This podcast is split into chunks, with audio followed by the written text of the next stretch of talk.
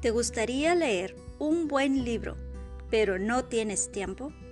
¿Te gustaría aprender más y crecer en tu vida personal? Hola, ¿qué tal? Te saluda tu hermana y amiga Laura Vargas. Aquí en Libros Café y más te ayudamos a leer para aprender, pero tú escoges creer para crecer. Escucha nuestro podcast donde estaremos subiendo nuevos episodios cada semana. Allí estaremos leyendo los mejores libros para toda la familia iglesia y ministerio. Visita nuestra página web donde encontrarás todos los audios www.libroscafeymas.org y síguenos en nuestras redes sociales. No faltes.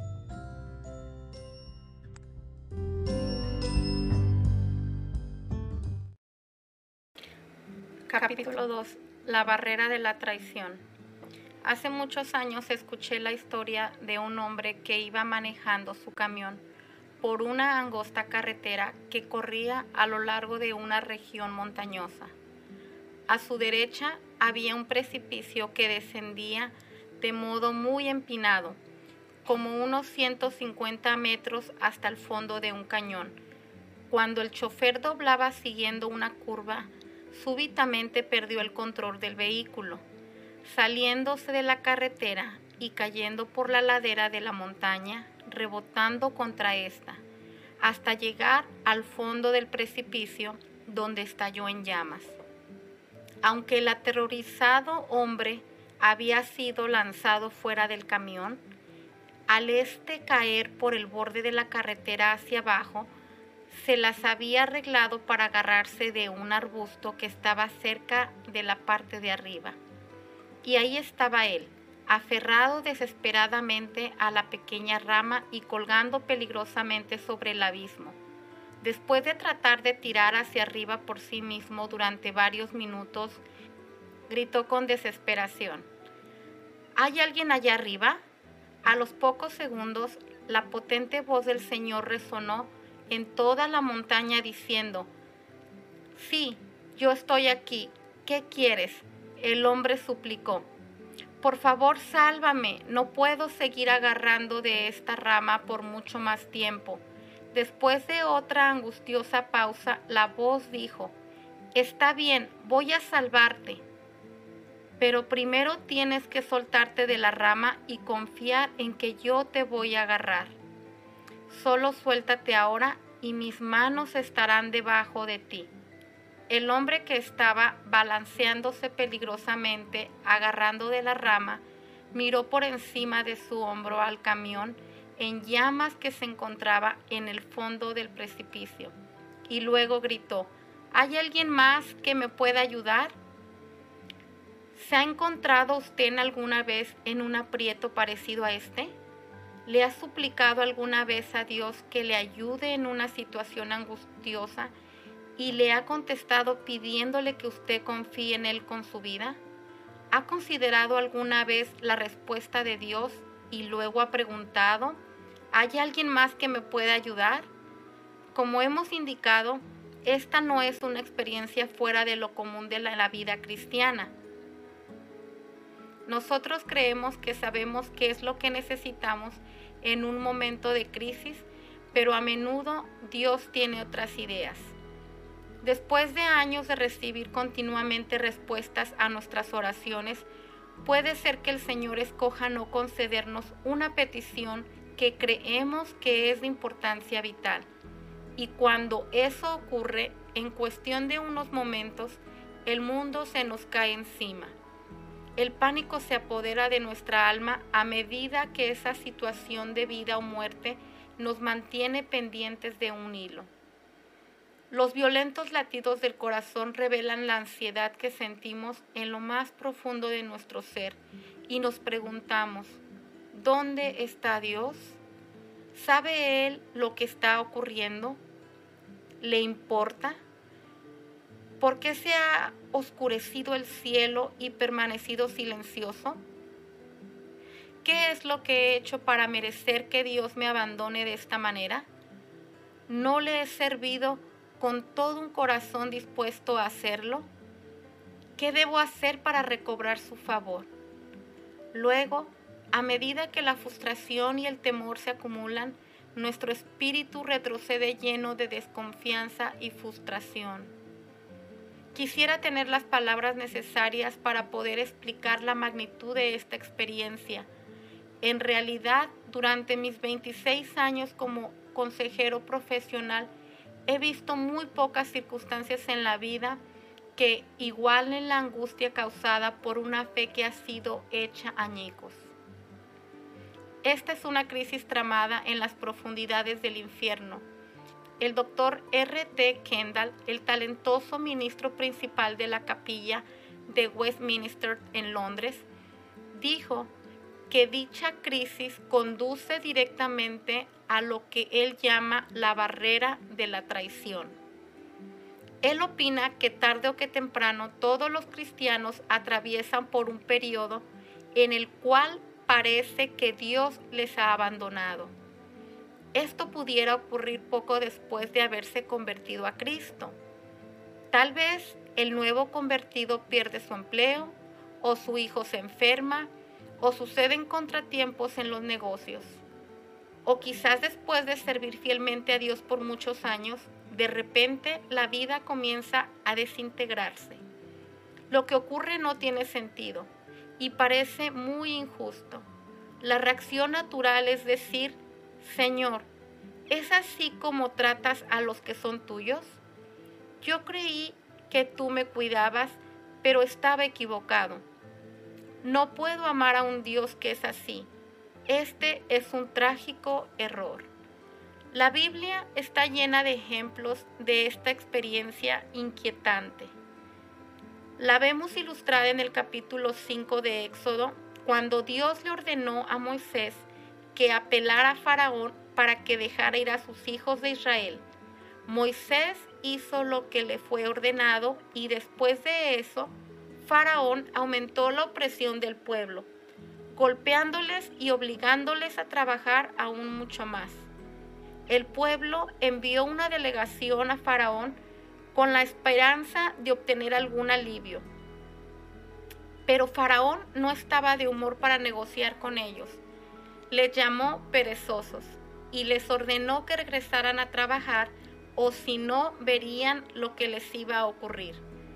Los hombres se fueron del palacio visiblemente perturbados y se encontraron con Moisés a quienes le dijeron, mire el Señor sobre vosotros y os juzgue pues no os habéis hecho odiosos ante los ojos de Faraón y ante los ojos de sus siervos, poniéndoles una espada en la mano para que nos maten.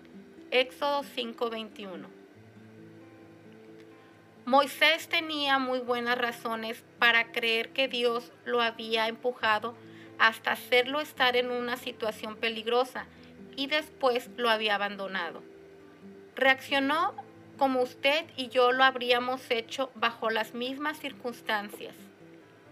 En la Biblia vemos que él dijo, oh Señor, ¿por qué has hecho mal a este pueblo? ¿Por qué me enviaste?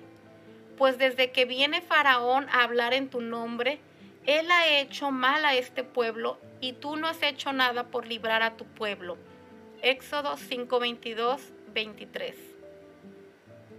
Hoy en día, nosotros podemos ver cómo Moisés interpretó mal lo que Dios estaba haciendo. Pero ¿quién puede echarle la culpa? Parecía ser víctima de una broma cruel. Afortunadamente, Moisés se aferró a su fe hasta que comenzó a entender el plan de Dios. La mayoría de nosotros no lo hacemos también. Nos damos por vencidos antes de que las piezas del rompecabezas empiecen a encajar en su lugar para siempre después de eso nos sentimos desilusionados y heridos. El doctor Kendall dijo que más del 99% de nosotros no atravesamos esta barrera de la traición después del sentirnos abandonados por Dios. Entonces nuestra fe estorba por una experiencia amarga que no podemos olvidar. Estoy de acuerdo con el comentario del doctor Kendall. Muchas personas que quieren servir al Señor son víctimas de una terrible mentira que les aleja del dador de vida. Como sabemos, Satanás es el padre de mentira. Juan 8:44. Y como león rugiente anda alrededor buscando a quien devorar. Segunda de Pedro 5:8. Su propósito específico es desanimarnos y torcer la verdad. Por lo general se puede esperar que va a aparecer en el momento cuando el desaliento sea mayor, susurrándolo al oído sus malvados pensamientos y burlándose del creyente herido. Para el bien de aquellos que están sufriendo ese terrible ataque a su fe, quiero compartir algunas experiencias parecidas en la vida de otros cristianos. Como dije anteriormente, es importante que usted sepa que no está solo. El dolor y el desaliento que siente, que podría guiarle a preguntar, ¿por qué tiene que sucederme esto a mí? No es exclusivo de usted. Dios no le ha escogido para hacerle sentir afligido. La mayoría de nosotros estamos destinados según parece, a golpearnos la cabeza contra la misma antigua roca. Desde tiempos inmemoriales, los hombres y las mujeres se han angustiado por las mismas circunstancias, llenas de tensiones que estaban fuera de toda explicación lógica. Tarde o temprano esto nos sucede a todos. Millones han ido por ese camino y a pesar de lo que algunos cristianos le dirán a usted, el que seamos seguidores de Cristo no nos garantiza que nos veremos libres de estas tormentas de la vida. Por ejemplo, piense en la vida y muerte del doctor Paul Carson. En 1961 se unió a una agencia de auxilio a los necesitados para servir como médico misionero en el Congo belga.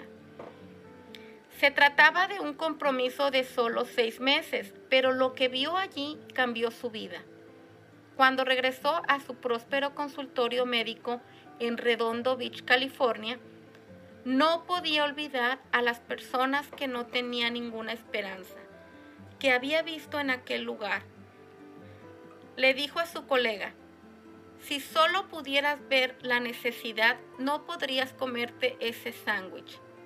Muy pronto, el doctor Carson y su familia se mudaron a África, donde estableció una clínica improvisada en la cual a veces hacía cirugías alumbrándose con nada más que una linterna y hacía visitas a sus pacientes en sus hogares yendo en su motocicleta. Su salario disminuyó a 3.230 dólares por año, pero no le importaba el dinero él estaba marchando al compás de un tambor diferente.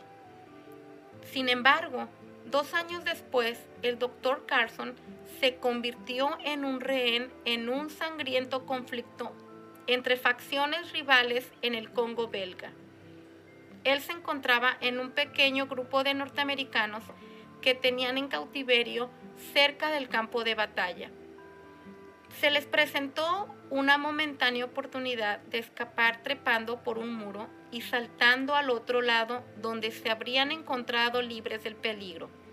El doctor Carlson logró subir hasta la parte superior de la barrera y estaba a punto de verse libre, cuando una ráfaga de balas despedazó su cuerpo. Cayó de espaldas en el patio y allí murió. Fue un asesinato sin sentido cometido por los rebeldes con el cual no tenían nada que ganar. La revista Times, en su reportaje del asesinato, dijo lo siguiente acerca de este médico. El asesinato del Dr. Carson, junto con la masacre de otro centenar de blancos y miles de negros, tuvo un significado especial y trágico. Él simbolizaba a todos los hombres blancos y hay muchos otros como él, que lo único que quieren de África es que les permitan tener una oportunidad de ayudarle. Él no era un santo ni tampoco fue su intención convertirse en un mártir. Era un médico muy hábil que con el resultado de su favorosa fe cristiana y un sentido de sencillo humanitarismo. Esa dedicación humanitaria le costó la vida del doctor Paul Earl Carson. Y esto nos deja preguntándonos, ¿por qué, Señor? ¿Por qué no pudiste distraer al que hizo los disparos aunque hubiera sido por un instante? Incluso una mariposa volando delante de su nariz o un poco de su sudor en sus ojos hubiera podido cambiar ese trágico resultado. Pero no hubo ninguna distracción y así llegó a su final la vida de un buen hombre que dejó atrás a una amorosa esposa y a dos de sus hijos. ¿Y qué le parece la experiencia de mis amigos Daryl y Clarita Gustafson? Hacía muchos años que no podían tener hijos a pesar de exámenes médicos y tratamientos minuciosos. Continuamente oraban a Dios pidiéndole que les concediera el privilegio de traer un niño al mundo, pero el cielo guardaba silencio y seguían sin tenerlo. El tic-tac del reloj biológico de Clarita estaba apagándose a medida que los meses pasaban a ser parte de la historia. Entonces sucedió un día. Clarita descubrió que estaba maravillosamente embarazada. Al fin Dios había hablado. Siete meses después nació un saludable varoncito y le pusieron como nombre Aarón por el hermano de Moisés. Este niño era su orgullo y gozo. Sin embargo, cuando Aarón tenía tres años de edad, le diagnosticaron que tenía una forma muy virulenta de cáncer. Lo que ocurrió después fueron 10 meses de dolorosas quimioterapia y tratamientos de radiación. A pesar de todos los esfuerzos para detener la enfermedad, el pequeño cuerpo de Aarón continuó deteriorándose. Sus padres oscilaban entre la esperanza y la desesperación, como solamente los padres de niños que se están muriendo lo pueden comprender plenamente. No obstante las muchas oraciones y las innumerables lágrimas, Aarón partió de este mundo para ir con el Señor en 1992, a los cuatro años de edad. Así que el bebé milagroso al que Daryl y Clarita llamaban Angelito de Dios y nuestro caramelito les fue quitado. La fe de este extraordinario matrimonio se ha mantenido firme, aunque aún sus preguntas no han sido contestadas. Se me parte el corazón al pensar en estos padres y todos los que han perdido a un precioso hijo. En realidad, frecuentemente hay padres que me dicen que han experimentado una tragedia parecida a esta. Recuerdo muy en particular a una familia. Supe de su dolor por medio del padre, quien me envió un tributo al recuerdo de su pequeña hija, Bristol. Lo que sigue es lo que él escribió. Mi querida Bristol, antes que nacieras, oré por ti. En mi corazón yo sabía que serías un pequeño ángel y lo fuiste. Cuando naciste, en el mismo día de mi cumpleaños, el 7 de abril, fue evidente que eras un regalo especial enviado por Dios. Pero, ¿qué regalo más maravilloso llegaste a ser? Más que tus hermosos balbuceos y tus mejillas rosadas, más que el gozo indecible que fueras nuestra primogénita, más que ninguna otra cosa en toda la creación. Me mostraste el amor de Dios. Bristol, tú me enseñaste a amar. Por supuesto, te amé cuando eras muy delicada y linda, y cuando te diste vuelta y te sentaste balbuceando tus primeras palabras. Te amé cuando sentimos el agudo dolor de saber que algo andaba mal. Que tal vez no estabas desarrollándote tan rápido como los demás niños de tu edad. Y también te amé cuando supimos que lo que te sucedía era más serio que eso. Te amé cuando fuimos de un médico a otro y de hospital en hospital, tratando de encontrar un diagnóstico que nos dijera alguna esperanza. Y desde luego siempre oramos por ti incesantemente. Te amé cuando uno de los exámenes produjo que te extrajeran demasiado fluido espinal y te pusiste a gritar. Te amé cuando llorabas y gemías, cuando tu mamá y tus hermanas y yo íbamos por horas en el auto para ayudarte a que pudieras dormir. Te amé con mis ojos llenos de lágrimas, cuando confusa te mordías involuntariamente los dedos o el labio y cuando te pusiste visca y luego te quedaste ciega.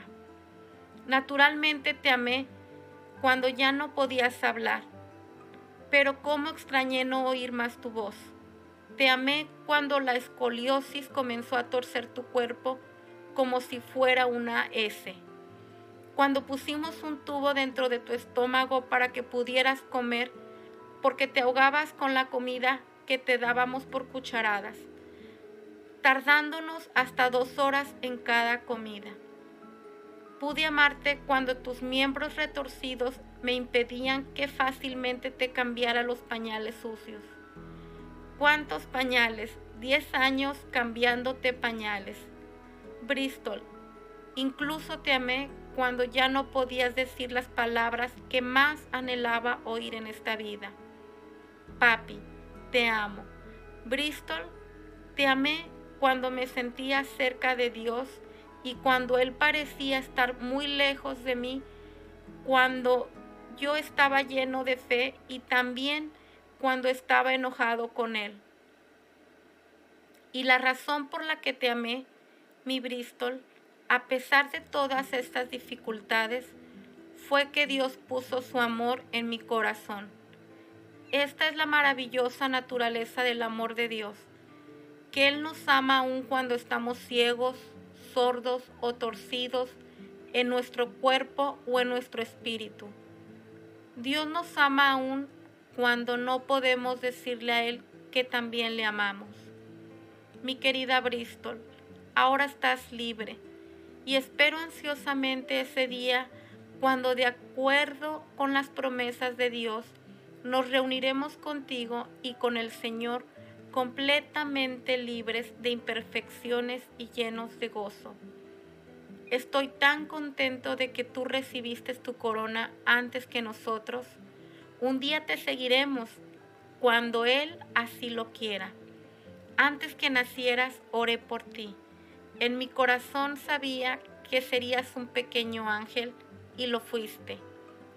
Te ama, papá. Aunque jamás he llegado a conocer a este Padre amoroso, me identifico personalmente con la pasión de su corazón. Me he quedado corto al decir esto. Aún casi no puedo contener las lágrimas al leer sus palabras. He tenido un amor como el suyo hacia mi hijo y mi hija desde el día que nacieron. A pesar de identificarme con él de esta manera, solo puedo comenzar a imaginarme la angustia producida por la terrible experiencia que duró 10 años, descrita por este padre en su carta. No solamente esta clase de tragedia es una pesadilla emocional, sino que se puede convertir en el terreno explosivo que he descrito anteriormente. Insisto en que estos ejemplos de aflicción ilustran el hecho de que las personas dedicadas a Dios que oran se enfrentan a veces a las mismas clases de dificultades que experimentan los incrédulos. Si negamos esta realidad, creamos un dolor y una desilusión aún mayores para las personas que no están preparadas para afrontar esos problemas. Por eso necesitamos superar nuestra renuncia a aceptar esta desagradable realidad. Debemos ayudar a nuestros hermanos y hermanas a prepararse para que puedan hacerle frente a la barrera de la traición. Debemos enseñarles a no depender demasiado en su propia habilidad para comprender las inexplicables circunstancias en nuestras vidas. Recordemos que la Biblia nos advierte no te apoyes en tu propia prudencia. Proverbios 3.5 y Primera de Corintios 13.12. Note que no se nos prohíbe que tratemos de comprender.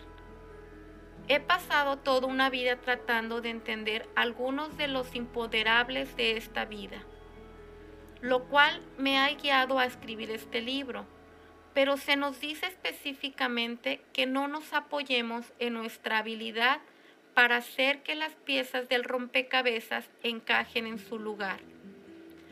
Apoyarse tiene que ver con la exigencia provocada por el pánico de que se nos den respuestas. Y si no se nos da a una respuesta satisfactoria, arrojamos nuestra fe por la borda esto es presionar a Dios para que justifique su conducta y si no lo hace, ya verá. Es en ese momento que todo comienza a desintegrarse. La verdad es que no tengo respuestas lógicas que puedan satisfacer a los padres de Aarón, a la señora Carson o a la doctora Karen Fry. No tengo explicaciones indiscutibles para el afligido padre de Bristol o para los padres de Steve White.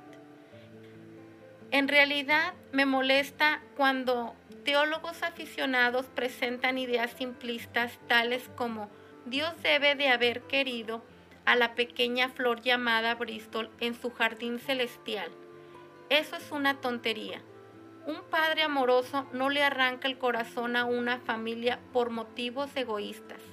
No, es mejor reconocer que se nos ha dado muy poca información como para que podamos explicar las causas de todas las aflicciones que experimentamos en un mundo imperfecto y afectado por el pecado. Tendremos que esperar para poder tener esa comprensión hasta que venga nuestro Señor soberano, quien nos ha prometido dejar en claro todas las cosas y poner fin a toda injusticia.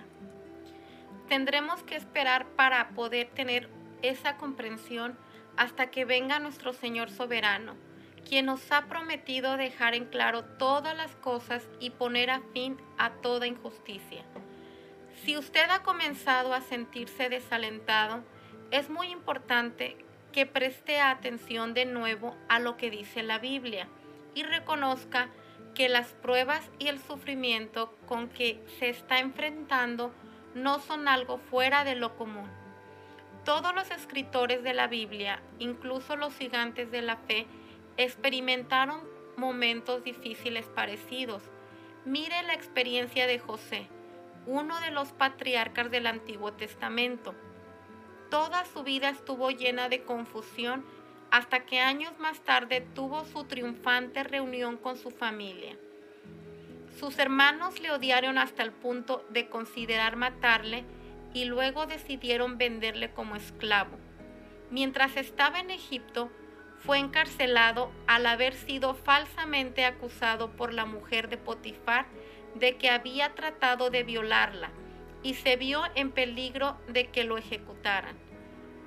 No vemos ningún indicio de que Dios le explicara a José lo que él estaba haciendo durante todos estos años de aflicción o cómo habrían de encajar en su lugar finalmente las piezas del rompecabezas.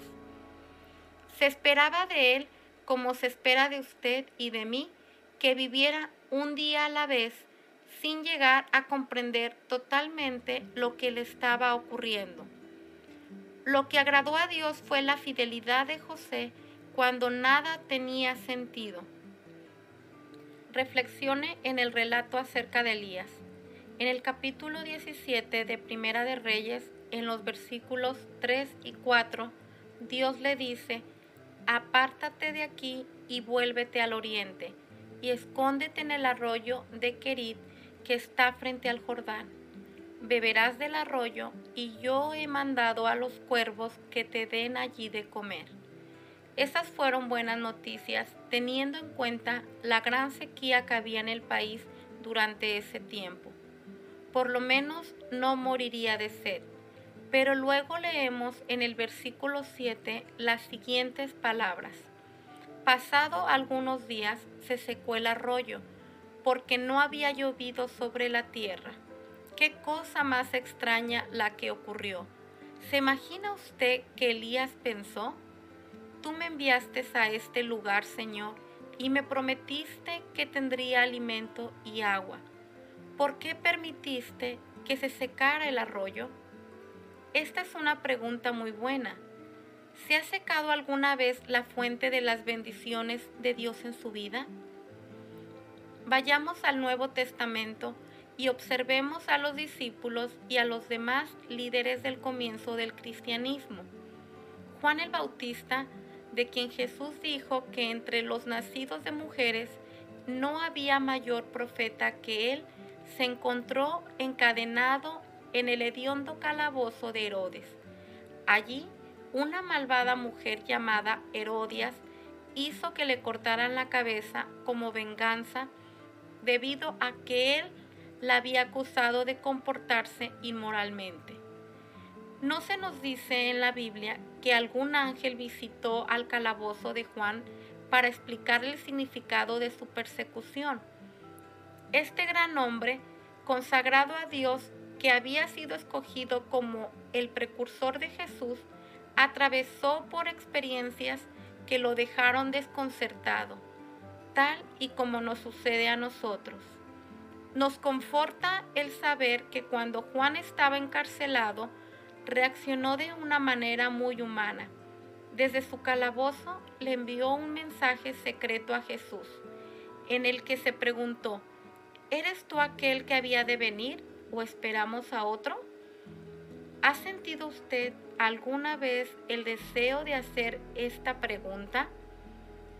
Presta atención al martirio de Esteban quien murió apedreado por clamar el nombre de Cristo, y al discípulo Jacobo, a quien se le dedica solo un versículo en el capítulo 12 de Hechos, donde dice, y mató a espada a Jacobo, hermano de Juan. Hechos 12.2. La tradición dice que diez de los doce apóstoles fueron ejecutados excluyendo a Judas, quien se suicidó, y a Juan, quien estaba en el exilio. También creemos que Pablo, quien fue perseguido, apedreado y azotado, más tarde murió decapitado en una cárcel romana. En el capítulo 11 de Hebreos se relata acerca de algunos de los creyentes que sufrieron por el nombre de Cristo. Otros fueron atormentados no aceptando el rescate a fin de obtener mejor resurrección.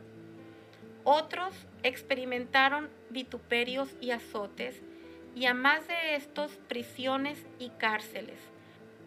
Fueron apedrados, aserrados, puestos a prueba, muertos a filo de espada, anduvieron de allá para acá cubiertos de pieles de ovejas y de cabras, pobres, angustiados, maltratados, de los cuales el mundo no era digno, errando por los desiertos, por los montes, por las cuevas y por las cavernas de la tierra. Y todos estos, aunque alcanzaron buen testimonio mediante la fe, no recibieron lo prometido. Hebreos 11:35 al 39. Lea otra vez el último versículo. Fíjese en que estos santos vivieron con la esperanza de una promesa que no había sido suplida cuando llegó el momento de sus muertes. Nunca recibieron ninguna explicación.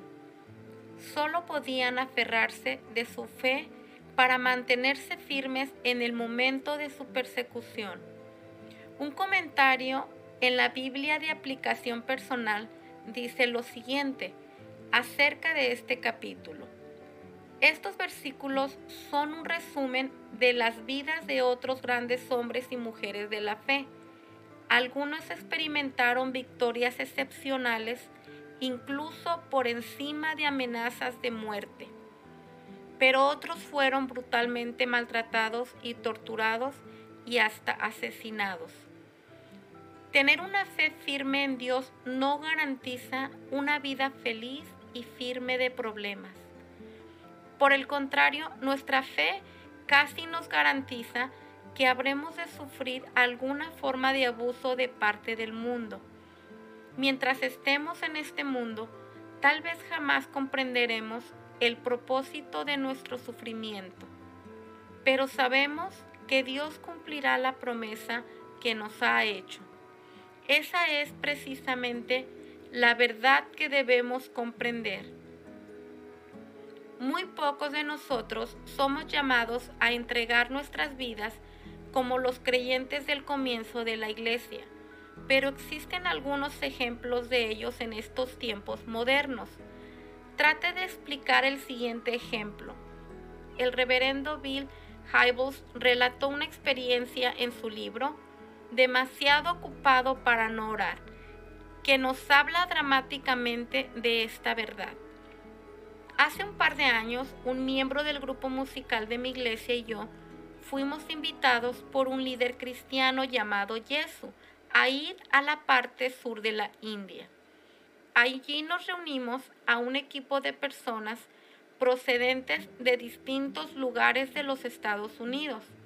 Nos dijeron que Dios nos usaría con el fin de alcanzar para Cristo a los musulmanes, a los hindús y a otras personas que no tenían ninguna religión. Todos pensábamos que Dios nos había llamado con ese propósito, pero ninguno de nosotros sabía que era lo que podíamos esperar que sucediera. Cuando llegamos, Jesús se reunió con nosotros y nos invitó a ir a su casa. Durante algunos días nos habló de su ministerio. El padre de Jesús, quien era un dinámico líder y orador, había comenzado la misión en un área cuya población era mayormente hindú. Un día, uno de los líderes hindú vino a ver al padre de Jesús y le pidió que orara por él. Como tenía muchas ganas de orar con él, con la esperanza de que le guiara a aceptar a Jesucristo, lo llevó con él a una habitación privada, se arrodilló junto con él, cerró los ojos y comenzó a orar. Mientras oraba, el hindú metió una mano debajo de su bata, sacó un cuchillo y lo apuñaló varias veces. Al oír los gritos de su padre, Jesús corrió a ayudarle. Le sostuvo en sus brazos mientras que la sangre que le brotaba de las heridas caía sobre el piso. Tres días después, su padre murió. Cuando se encontraba en su lecho de muerte, le dijo a su hijo, por favor, dile a ese hombre que le he perdonado. Cuida de tu madre y sigue adelante con el ministerio. Haz todo lo que sea necesario con el fin de ganar a las personas para Cristo. Qué historia más alentadora y humillante me hace sentir avergonzado por haberme quejado de los problemas y las frustraciones insignificantes que he experimentado a través de los años. Un día el Señor pudiera exigir de mí un sacrificio como ese por la causa de Cristo. Si fuera así, le pido a Él que me dé el valor suficiente para aceptar cualquiera que sea su voluntad para mí. Incalculables multitudes han dedicado sus vidas de esta manera a su servicio. Así que dígame, ¿de dónde hemos sacado la idea de que la vida cristiana es algo fácil? ¿Dónde está la evidencia de la teología de decirlo y reclamarlo que promete que Dios irá delante de nosotros con una gran escoba cósmica barriendo a un lado todas las pruebas y las incertidumbres inquietantes que pudiera haber en nuestro camino? Por lo contrario, Jesús dijo a sus discípulos que deberían esperar tener sufrimientos. Les advirtió, estas cosas os he hablado para que en mí tengáis paz. En el mundo tendréis aflicción, pero confiad, yo he vencido al mundo. Juan 16:33. El apóstol Pablo escribió sobreabundo de gozo en todas nuestras tribulaciones, porque de cierto cuando vinimos a Macedonia, ningún reposo tuvo nuestro cuerpo, sino que en todo fuimos atribulados.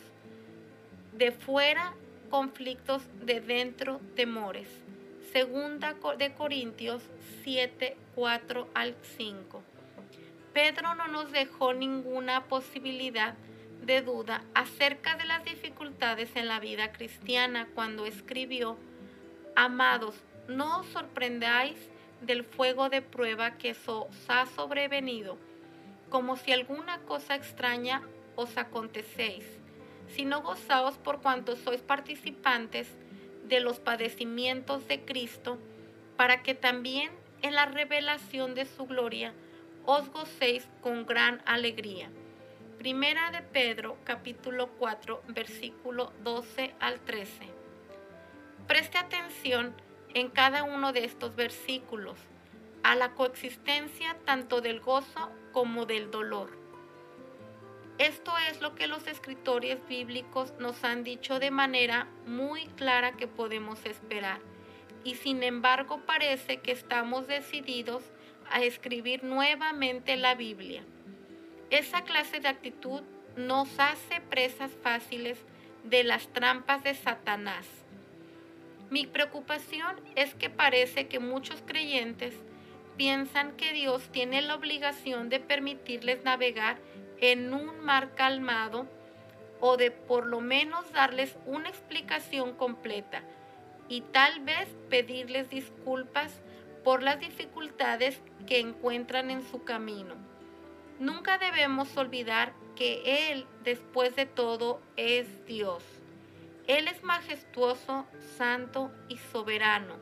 No tiene que darle cuentas a nadie. No es un recadero a nuestro servicio. No es un genio que sale de una botella para satisfacer nuestros caprichos. No es nuestro siervo, nosotros lo somos de Él. Y la razón de nuestra existencia es glorificarle y honrarle. Aún así, a veces Él realiza poderosos milagros a nuestro favor. A veces Él escoge explicarnos lo que ha hecho en nuestras vidas. A veces su presencia es tan real como si nos hubiésemos encontrado con Él cara a cara. Pero en otras ocasiones, cuando nada de lo que nos sucede tiene sentido, cuando pensamos que las circunstancias que estamos teniendo no son justas, cuando nos sentimos totalmente solos en la sala de espera de Dios, Él simplemente nos dice, confía en mí.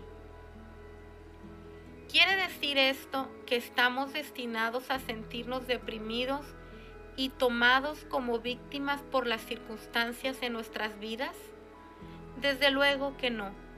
Pablo dijo que somos más que vencedores. Romanos 8:27. Él escribió en Filipenses capítulo 4, versículo 4 al 7, regocijaos en el Señor siempre. Otra vez digo, regocijaos. Vuestra gentileza sea conocida de todos los hombres. El Señor está cerca, por nada estéis afanosos, sino sean conocidas vuestras peticiones delante de Dios en toda oración y ruego con acción de gracias. Y la paz de Dios, que sobrepasa todo entendimiento, guardará vuestros corazones y vuestros pensamientos en Cristo Jesús. Sin lugar a dudas, lo que tenemos en la Biblia es una paradoja. Por una parte, se nos advierte que esperemos sufrimientos y dificultades que pudieran llegar a costarnos incluso nuestras propias vidas. Por otra parte, se nos alienta a que nos regocijemos, seamos agradecidos y tengamos buen ánimo. ¿Cómo podemos unir estas dos ideas contradictorias? ¿Cómo podemos ser victoriosos y estar bajo intensa presión al mismo tiempo?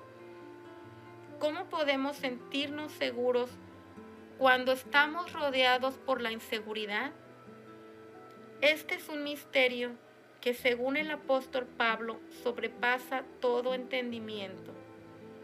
En el siguiente capítulo hablaremos de los principios que nos guían a esa extraordinaria tranquilidad de espíritu en medio de la tormenta, la cual también está a la disposición de usted.